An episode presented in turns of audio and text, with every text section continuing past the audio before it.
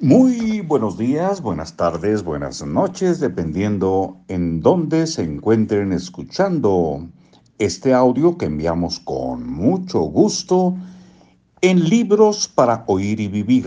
Se trata del libro La Lámpara Mágica, escrito por Keith Ellis, empresa activa la editorial, una estrategia para alcanzar tus objetivos.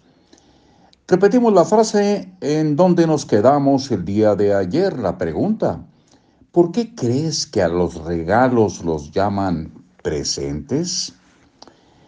La manera más fácil de reemplazar la pasión por la autodisciplina es cambiar la manera de pensar en lo que haces. En lugar de preguntarte, ¿cómo puedo motivarme para hacer esto?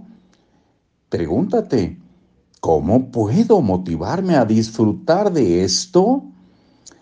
El secreto de la alegría consiste en encontrarla ahí donde mires y en buscarla en todas partes. Búscala en las tareas que harán realidad tu deseo. Búscala en la práctica. Búscala en los desafíos que enfrentas y en los problemas que tienes que solucionar búscala en el momento. No intentes convencerte de que tienes que sentir esta alegría. Al contrario, imagínatela.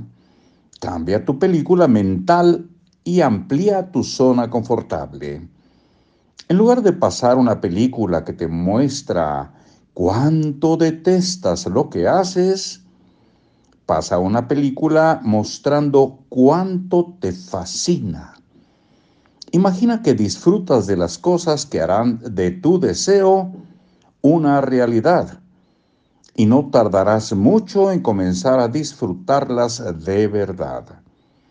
Puede que al comienzo esta nueva película te provoque cierto malestar, como cuando intentas adquirir un nuevo hábito, pero sigues practicando hasta que te parezca más natural pasar la nueva película que volver a la antigua.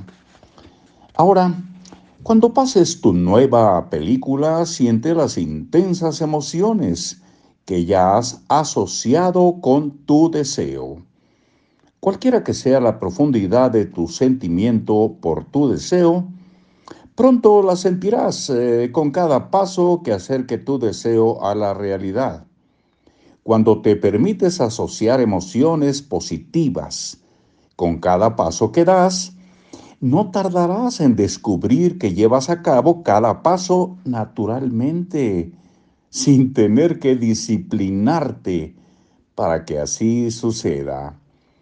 Cualquiera que sea el paso en que trabajes, sentirás la satisfacción emocional de trabajar en el conjunto de tu deseo. Cuando llegues a ese punto, haces hacer que tu deseo se convierta en realidad, parecerá lo más natural del mundo, un producto de la pasión y la alegría y no de la autodisciplina. Aquí lo dejamos y mañana continuaremos con el capítulo 21, respetar las pausas. Hasta muy pronto.